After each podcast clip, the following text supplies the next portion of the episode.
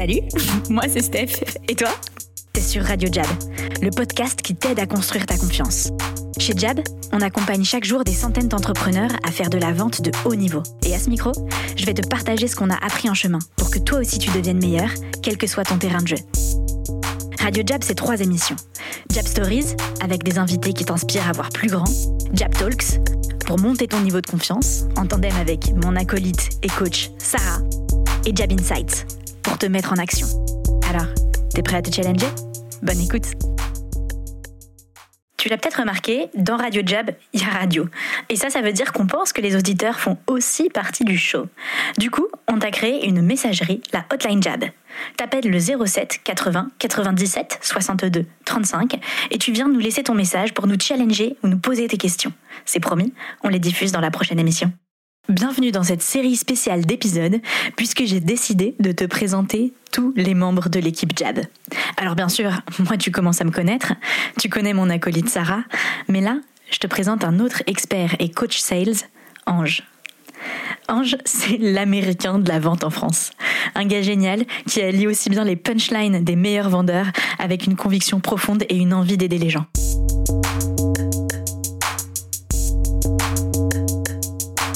Salut Ange Salut, salut Alors on est dans cet épisode euh, sur une série de présentations de la Team Jab, de l'équipe. Mhm. Et ce que j'avais envie de faire, euh, plutôt que de faire ton CV version audio, c'était d'avoir une conversation sur un sujet qui te représente, euh, qui te tient à cœur. D'accord. Donc, moi j'ai proposé. Ouais. Tu me dis si tu es d'accord. déjà, un terme anglo-saxon pour toi, qui est le concept de hustle. Ouais. Est-ce que ça te parle déjà? Bien sûr, c'est un, concept qui me parle. C'est quoi hustle? Euh, Hustle, c'est. Euh, ah, J'aime bien comment tu le dis en plus, c'est mieux. C'est le fait de. tu vois, j'ai même envie de donner un terme encore anglo-saxon, think out of the box. Ok. Euh, faire tout ce qui est en notre pouvoir pour faire en sorte que nos objectifs soient réalisés. C'est ça le hustle. Donc ça passe par. par par s'oublier et faire tout ce qui est dans notre possible pour atteindre l'objectif. Ce qui fait que des choses comme euh, l'énergie qu'on met, les heures qu'on y passe, ça devient euh, pas très important que ça. Parce que le but, c'est l'objectif et on hustle. Every day we hustling. Toi, tu hustle every day? Tous les jours, tu es en train de hustler? Un... Tous les jours, je hustle. Tous les jours, je hustle. Euh, je suis, je suis quelqu'un d'assez, d'assez routinier dans le début de ma journée. Et par la suite, mes journées ne se ressemblent pas au vu de mon métier. C'est-à-dire que euh, je me réveille, je prends un temps pour moi et, et dans ce temps pour moi, une des choses que je fais, c'est que j'écris euh, quels sont mes objectifs à long terme. Euh, je fais ça sur un cahier. Ouais. C'est pas sur l'ordi, là, sur un cahier. Donc, quels sont mes objectifs à long terme sur ma page de droite Quelle est ma phrase du jour? C'est mon petit moment créatif dès le matin. Ouais. Ensuite, quelle est la target que, que je peux faire aujourd'hui pour m'approcher d'un pas vers ce gros goals qu'on va faire. Et sur ma page de gauche, j'écris mon emploi du temps. Trop bien. Tu, juste pour les auditeurs là, parce que le but c'est quand même de présenter euh, un peu les personnalités de chacun. Et toi, il faut dire que tu es debout à quelle heure? À quelle heure tu te lèves, Ange? Euh, 5 heures du matin, en tout cas, je suis debout. Ça, c'est sûr. C'était pas marrant de laisser croire les gens que ta journée commençait à 8 heures. Donc à 5 heures du mat, 5 heures du mat. t'es devant ton cahier et t'écris ces trucs-là. C'est quoi ta phrase du jour aujourd'hui? Ma phrase du jour, c'était euh, j'ai pris une sound, je me suis dit everything is possible, so I will make it. Oh, j'adore.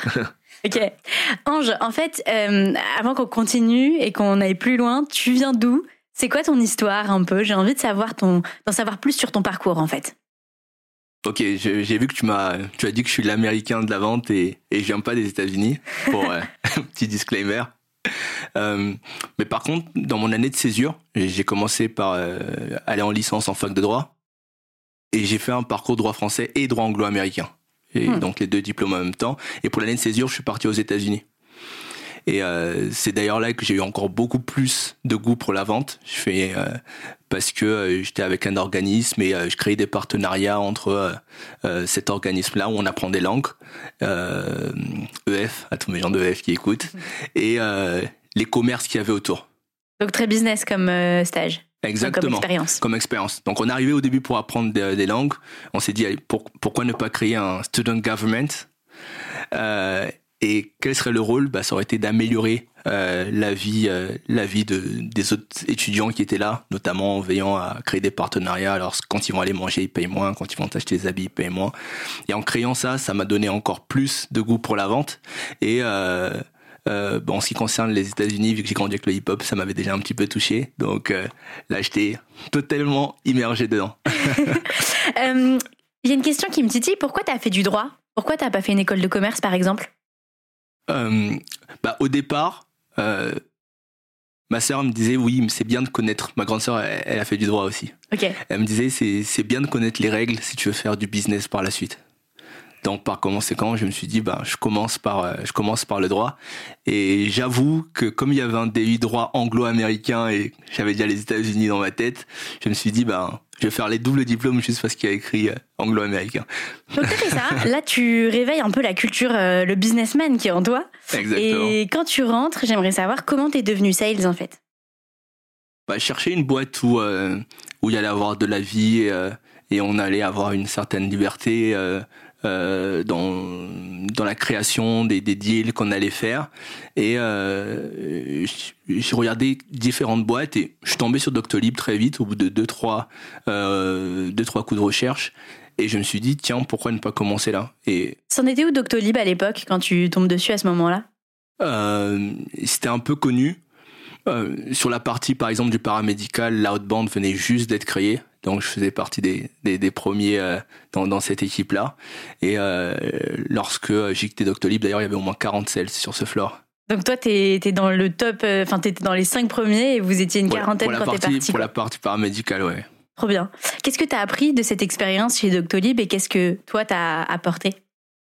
Euh, Ce que j'ai appris, c'est euh, que ça, ce que ça a conforté en tout cas en moi, c'est le fait de, de toujours aller de l'avant, aller de l'avant parce que euh, les selles chez Doctolib, disons, on peut les qualifier aussi d'agressives, c'est-à-dire ils insistent et, et euh, dans le but d'aider la personne, donc ils insistent pas en disant ça va le déranger, mais vraiment si si j'ai la personne au bout du fil et qu'elle utilise la solution, euh, ça, ça lui fera que du bien et c'est le retour après qu'on avait.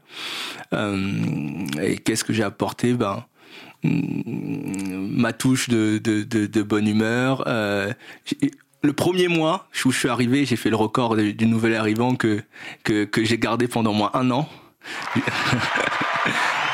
Jusqu'à jusqu'à ce qu'un de mes amis vienne, euh, vienne le détrôner, mais tous les records sont, sont faits pour ça.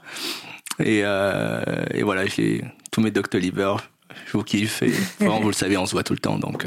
Ah, trop bien, t'as gardé contact avec. Euh, oui, oui, j'ai gardé contact avec, euh, avec plusieurs et on, et on se voit euh, souvent en fin de soirée. Quoi. Après, après, le travail, quoi. Il y a une petite. euh, J'aimerais que tu me racontes une anecdote euh, hum, qui t'a le plus marqué, peut-être, dans ta vie de sales. Un fait d'arme, un peu. euh, quelque chose qui restera avec toi toute ta vie.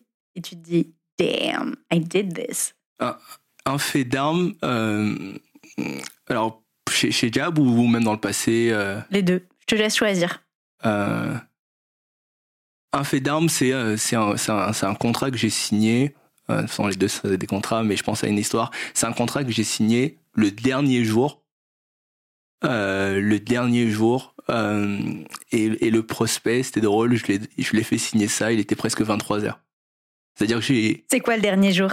Alors, c'était un samedi. Ouais. C'était un samedi. Euh, par rapport à l'objectif que, que j'avais, euh, il me manquait un contrat pour l'atteindre. Donc, quand on a quitté euh, vendredi soir, les gens étaient assez sceptiques en disant bon ben c'est pas grave, je pense que tu vas pas faire ton, ton obj.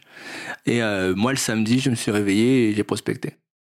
Je prospectais toute la journée. J'étais en train de me dire il faut absolument que je trouve quelqu'un.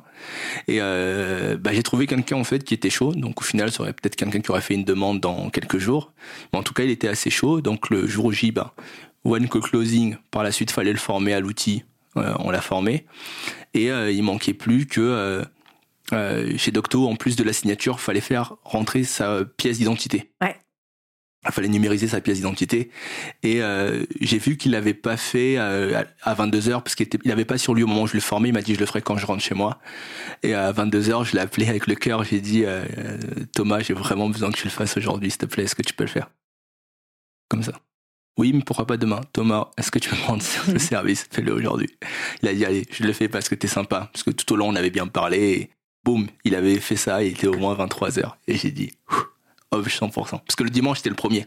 Donc, ce serait passé pour euh, le jour Et le lundi, quand tu arrives au travail? Et euh, quand j'arrive au travail, bon, on avait un, un, un, un, SMR, une réunion de groupe, et donc, tout, le, tout le monde a applaudi. Et au départ, quand j'ai dit que j'ai fait ça, euh, même un des managers de l'époque l'a dit, mais non. Il a ouvert l'ordinateur directement pour checker. Il a fait, mais t'es un dingue. Et on s'est checké.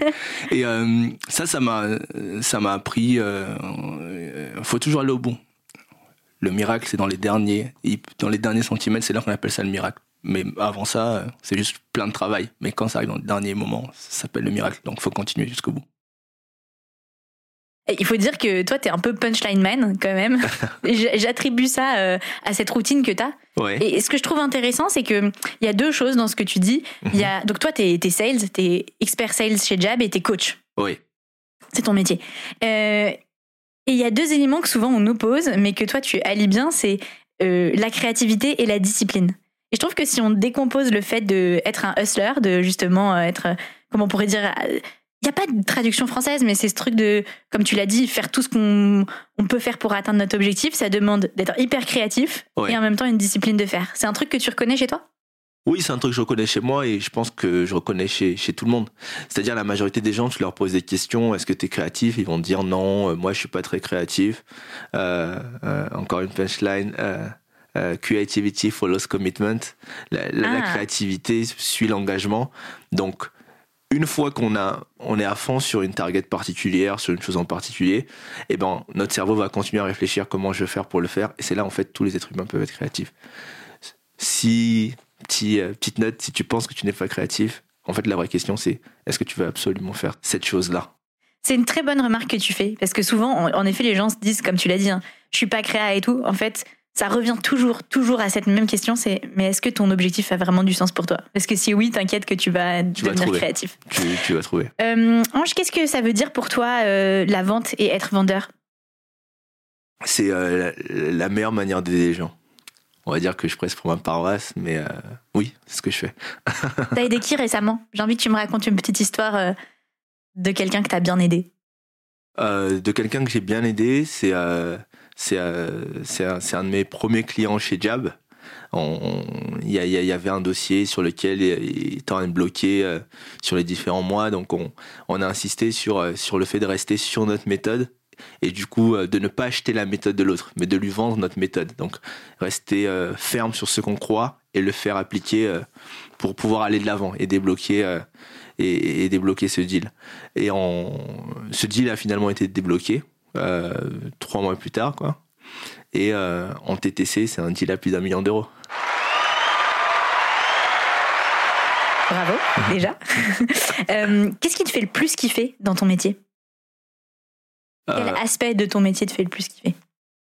Bah, la relation avec les gens, parce qu'encore une fois, qu'est-ce que la vente pour moi C'est euh, c'est euh, donner à une personne quelque chose de valeur et, et recevoir en contrepartie aussi quelque chose qui a de la valeur pour cette personne, soit son temps, son énergie, son cash, etc. Et moi, ce qui me fait le plus kiffer, c'est les gens, parce que, en fait, je pense que mon vrai métier, c'est rendre les gens meilleurs. Et la vente est le canal que j'utilise. Et c'est ce que je fais tous les jours. je réapplaudis. Tout, tout, à l'heure, je te parlais de, euh, je te parlais euh, de, de, de, du carnet dans lequel j'écris tous mes objectifs, etc. Moi, je pense que personne ne crée un business. On est un business déjà, soi, en tant qu'humain. Et euh, une entité à part entière, mhm. pour, pour une personne qui voudrait comprendre ce que je veux dire par là. Et en, en l'occurrence, ce que j'écris tous les jours à mon sujet, c'est j'aide les personnes et, euh, et les entreprises à, help people and companies change the world by improving the, their top line. J'aide les personnes et les entreprises à changer le monde en, en augmentant leur, euh, euh, leurs revenus et toutes les choses qui sont positives dans leur vie. Donc ça que j'aime beaucoup dans mon métier, c'est cette interaction, cette interaction avec les gens et les voir passer d'un point A à un point B. Extraordinaire, extraordinaire. C'est donner la vie en fait. C'est trop bien. C'est ça mon métier. J'adore. je, je, je, donne la vie. Mais c'est beau ce que tu dis, tu donnes la vie au plein potentiel des gens. Oui, tu vois, regarde, je, vais donner un exemple d'une de nos clientes qui, euh, mardi dernier, me disait euh, Ange, euh, et, c'est des choses qui sont pas tangibles. Donc, et, c'est ça qui, qui, est encore plus fort. C'est-à-dire que il y aura tout le bénéfice qu'on aura fait avec leur chiffre d'affaires, etc. Mais il y aura toutes ces choses que les gens vont garder pour la vie. Et cette cliente me disait, ben, Ange, aujourd'hui, quand je suis à la boulangerie, je demande le pain avec beaucoup plus d'assurance qu'avant. Mm. Ange, aujourd'hui, quand je suis en réunion, sur certains points où euh, je voulais pas donner mon avis de peur de de, frustrer ou de créer un petit conflit. Non, là, je le donne parce que le but, c'est pas d'être gentil ou de ne pas être gentil, c'est d'être expert sur le sujet, donc dire même les choses qu'il ne faut pas forcément dire. Et, et, ça, ça va la suivre toute sa vie. Donc, déjà qu'il y a eu un impact sur son CA, c'est là, c'est clair, c'est dès cette année, euh, c'est déjà en cours. Mais toutes ces choses-là, ben, elle va le retransmettre à son entourage, ses enfants, ses amis, etc. Donc, euh, ce qui fait que tout ça, c'est, enfin, cette partie-là, en tout cas, de mon métier. Et c'est, c'est, je pense, c'est le plus satisfaisant. Trop bien. Euh, j'adore euh, te regarder parler de ça. C'est vraiment c'est inspirant, je trouve. Parce qu'on sent que tu es vraiment habité par le truc. Donc, euh, j'adore. Il y a le hustle dans la vente. Ouais. J'aimerais bien parler un peu plus de ça, mais d'abord, avant que j'oublie, il y a le hustle euh, sur le ring, sur le tatami. Ouais. tu fais quoi comme euh, sport de combat? Euh, MMA. MMA. Donc du coup j'ai mixé un peu parce que c'était difficile de choisir euh, quel sport quel sport j'allais faire. Je commençais avec le taekwondo. J'en ai fait 4 ans. Une petite pause et après j'ai j'ai fait du kickboxing pendant deux ans. et juste après bah, je suis passé au MMA. Qu'est-ce qui te fait kiffer dans le MMA bah, Ce qui me fait kiffer, en fait, c'est euh, la stratégie. Hmm. C'est la stratégie. C'est-à-dire euh, faire déclencher une personne, faire en sorte que la personne fasse tel mouvement pour pouvoir utiliser ce mouvement et, et, travailler avec, c'est vraiment fort. C'est vraiment fort. Et le fait, en fait, que le MMA, euh, tout soit permis, ben, c'est ce qui est pour moi en tout cas le plus proche, proche, proche de la réalité. Quoi. Donc, comment est-ce qu'on peut, euh, comment est-ce qu'on peut se dépasser euh, Comment est-ce qu'on peut créer une stratégie? Donc, il y a l'aspect physique, il y a l'aspect intellectuel, euh, tout en restant connecté à la réalité. Et, si je le ramène en mhm. vente, encore une fois, je, suis obligé, c'est euh, l'importance de toujours faire des simulations avant d'aller en rendez-vous, toujours faire des simulations avant d'aller en appel. Bon, là, le but, c'est, avec le MMA, c'est pas de, d'aller se battre en vrai, mais c'est cette simulation de, de, de pression intense et du fait de, OK, faut réfléchir pour se sortir de telle ou telle situation. Au final, dans la vie de tous les jours, on se retrouve toujours à, à des moments où on a un stress, où il y a une tension, etc. Et il faut vraiment s'en sortir. Donc voilà. Comment tu gères euh, la pression? Euh, bah, Moi, par le sport. C'est vraiment quelque chose de simple, c'est euh, par le sport. Je fais du sport. Je me rappelle, je, je remonter euh, assez loin. 2010, je passais mon bac. J'avais loupé l'épreuve d'histoire géo. Et sur le coup, j'étais un, un petit peu frustré. Je me suis dit, bon, ben, ça va créer un mauvais mood pour, pour euh, l'épreuve d'après de, de, lundi, est-ce qu'il faut que je révise ou pas, ou est-ce que j'en fais tout un drame. Le soir même, je suis allé au taekwondo, j'ai relâché toute mon énergie, et euh, je me suis dit, mais en fait, c'est quoi ces pensées de défaite? Je suis un gagnant. Allez, hop, samedi, on commence à préparer l'épreuve de lundi, etc. Le sport, ça me détend comme jamais. Mais j'en fais quasi tous les jours au final. C'est quelque chose que, qui marque ce que tu dis parce que quand on fait du sport ensemble, euh, le jeudi notamment, je t'entends hyper souvent te parler à toi-même et dire un peu genre je suis un gagnant justement. Genre euh, tu t'auto-coach. et j'adore. C'est une mentalité euh, que tu as toujours eue et est-ce que c'est quelque chose que qu'on t'a encouragé à avoir comme mentalité? Moi, c'est quelque chose chez toi, il y a ce mental de, du gagnant que qu'on voit, qu'on perçoit hyper clairement. Mon, père voyageait beaucoup de par son métier. Et euh, ce qui fait qu'il y, a, du temps, il y a, bah, il y a, beaucoup de temps que je passais sans avoir mon père en physique, même si depuis tout jeune, c'est toujours été un de mes meilleurs amis, mon meilleur ami même à, qui je dis tout. Et très jeune, lorsqu'il n'était pas là, je me disais, je, je me suis raconté cette histoire. Du coup, I am the man. Faut que je l'aide à voir que quand il n'est pas là, j'arrive à faire les choses. Je pense que c'est de là que c'est sorti. Et donc ça m'a poussé à, faire des recherches. Euh, euh, comment faire pour avoir justement ce mental-là, écouter des personnes, écouter des podcasts, lire des livres, me dire des choses, me parler à moi-même pour me dire ok tu peux le faire, euh, ça va, t'inquiète, avance un pas de plus, un pas de plus. Et, et ce qui fait que même quand je coach des personnes, euh, au final, cette frustration que j'ai pu avoir dans le passé dans ma vie, en fait, je l'utilise en bien, c'est-à-dire, ok, ça m'a fait travailler sur plein, plein, plein d'aspects là. Et quand je vois une personne qui a un, petit moment de faiblesse, je suis là en disant, ok, la voix, la même voix que je me dis tout seul, quand je suis tout seul, ben là, je la dis à haute voix pour toi, pour te dire, on peut aller, tout est possible, allons-y et faisons en sorte que ça arrive. J'adore. Euh, un autre truc, je partage euh, mon expérience de toi dans ce podcast. J'aime bien revenir sur des moments euh, qui m'ont marqué en fait à ton contact. Et un autre truc qui m'a marqué, c'est qu'un jour, comme beaucoup de gens sur la Terre, j'avais une semaine vraiment nulle. Rien marchait, tu vois. Je, je t'ai dit, j'essaye de faire ça, ça marche pas. J'essaye de faire de perdre du poids, ça marche pas et tout. je t'ai dit, comment tu fais? Parce que moi, je trouve que chez Jab, à titre personnel, t'es la personne vers qui j'aime bien me tourner quand euh, je suis down parce que je sais qu'en une conversation avec toi, je vais me remettre dans le mood euh, guerrière, tu vois. Et donc je t'ai dit, euh, comment tu fais Ange quand ça va pas? Et donc je te repose la question pour nos auditeurs, comment tu fais quand tu sens que le, guerrier est un peu faible pour te redonner du courage et retourner au charbon? Ben, Moi personnellement, je suis croyant, donc ça fait que quand je dis toutes ces paroles positives, je me dis qu'il y a quelqu'un qui entend et qui euh, va faire en sorte que ça marche. Donc ça fait, il y a des fois où je me fais ces, paroles positives, en fait, je suis en train de parler, euh, euh, je suis en train de parler à moi-même. Il y, a des, il, y a, des moments où, lorsque justement le moi-même se fatigue, je sais, je, je dis, c'est à toi que je parle, je sais que tu m'entends, donc fais en sorte que ça marche. Et tout d'un coup, j'attends pas comme une réponse, tout d'un coup, je me dis, c'est bon, il a écouté, boum, j'y vais. Ouais. Donc ça me, ça me donne un, comme un capteur. Je me dis, ok, c'est moi l'écouter, boum, j'y vais. Oui, c'est intéressant, tu t'ôtes du doute. Ouais, voilà. au moment où le doute devient trop fort, euh, je l'ôte en le mettant sur quelqu'un d'autre et en me disant, c'est bon, ça y est, je me suis déchargé à, son contact, ça y est, je peux aller. J'adore. Et, ce jour-là, et je suis dégoûtée de ne pas l'avoir noté parce que tu m'avais sorti une punchline vraiment trop stylée. Ouais. Euh, je ne l'ai plus en tête, mais c'était vraiment power throw, un truc euh, je sais pas si on parle du même jour, mais si on parle du même jour, je t'avais dit, euh, euh, peut-être parfois on a l'impression de perdre, mais en fait on est en train de gagner. Ah ouais, c'est ça. J'ai trop kiffé. Honnêtement, ça m'a trop aidé. Et mais c'est clairement ça. C'est un, un, peu l'histoire parce que je pense que ce, ce dessin-là, tout le monde l'a vu, de celui qui est en train de.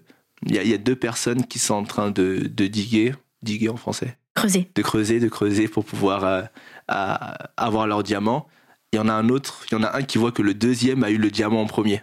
Du coup, il refait marche arrière pour essayer d'aller creuser au même endroit que lui. Alors que lui, s'il aurait creusé, mais juste un millimètre de plus, il aurait eu même un, plus gros diamant. Donc parfois, on a l'impression de perdre, parce qu'on se dit, purée, là, ça, ça vient d'éclore à gauche, ça vient d'éclore à droite, alors qu'on est juste à ça de notre victoire. C'est intéressant ce que tu dis, parce que ça me fait penser au, au sentiment qu'on peut avoir parfois.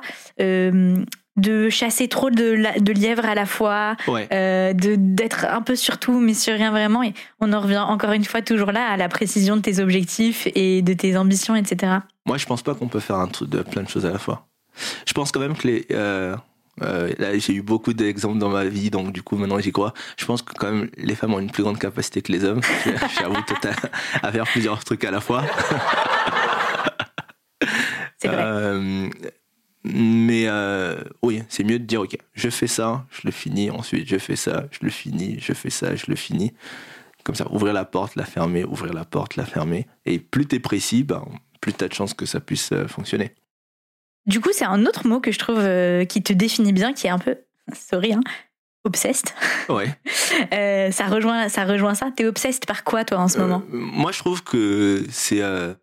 en fait, c'est une qualité d'être obsédé. Vraiment faut être obsédé.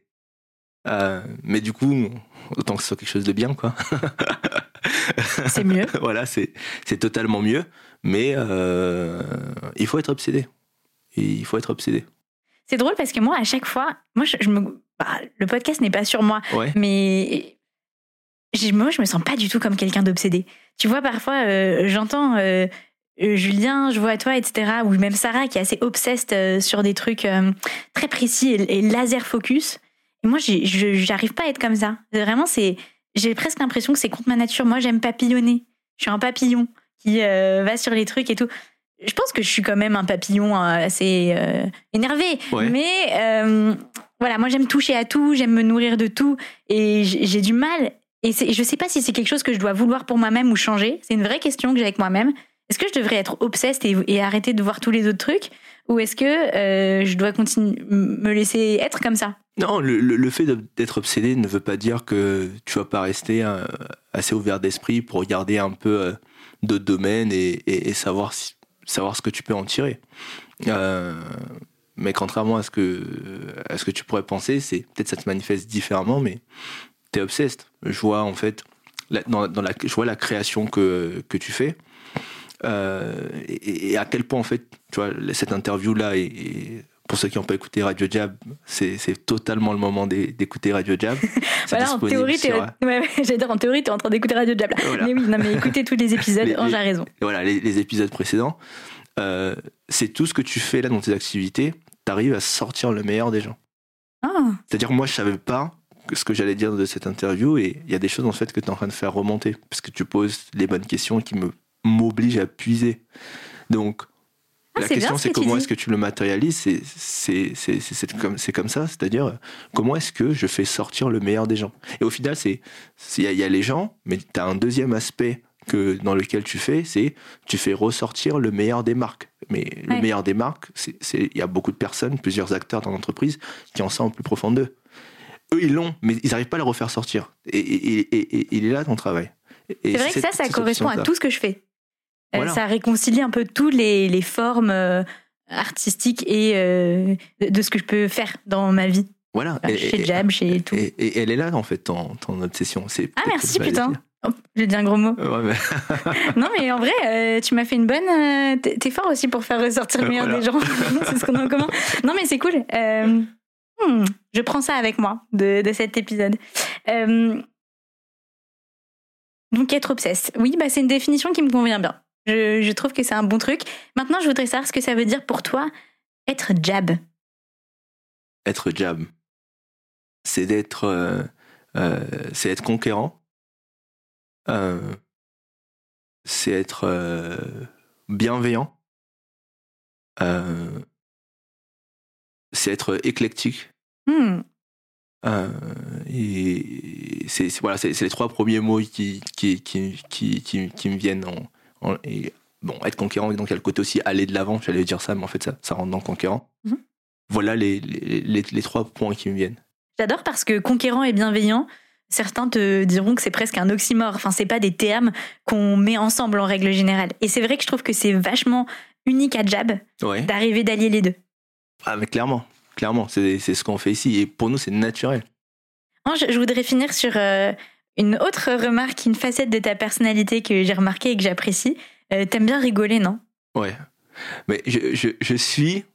Euh, je suis celui d'abord qui me fait rire avant de vouloir faire rire les autres. Hier, j'ai euh, j'ai sorti une blague en, prenant un rendez-vous euh, qui m'a fait tellement rire que ça fait rire le prospect. Et je suis venu la raconter à plusieurs d'entre nous chez Jab, notamment à Arthur. Sur le coup, il a pas rigolé. Moi, j'ai explosé de rire à ma propre blague. Et il a rigolé aussi en disant, bah, en fait, je crois que le plus important, c'est d'abord se faire rire soi-même, quoi. Et il a raison. C'est important pour toi euh, de rire dans la vie, dans notre métier?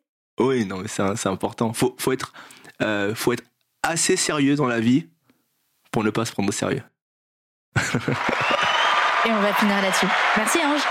Merci à toi. Clap de fin pour cette émission. Et avant de te retrouver dans le prochain Radio Jab, j'ai un truc à te demander. Tu vas partager cet épisode avec deux personnes. La première, parce que tu penses que ça peut l'aider. La deuxième, parce que tu penses qu'on devrait la recruter.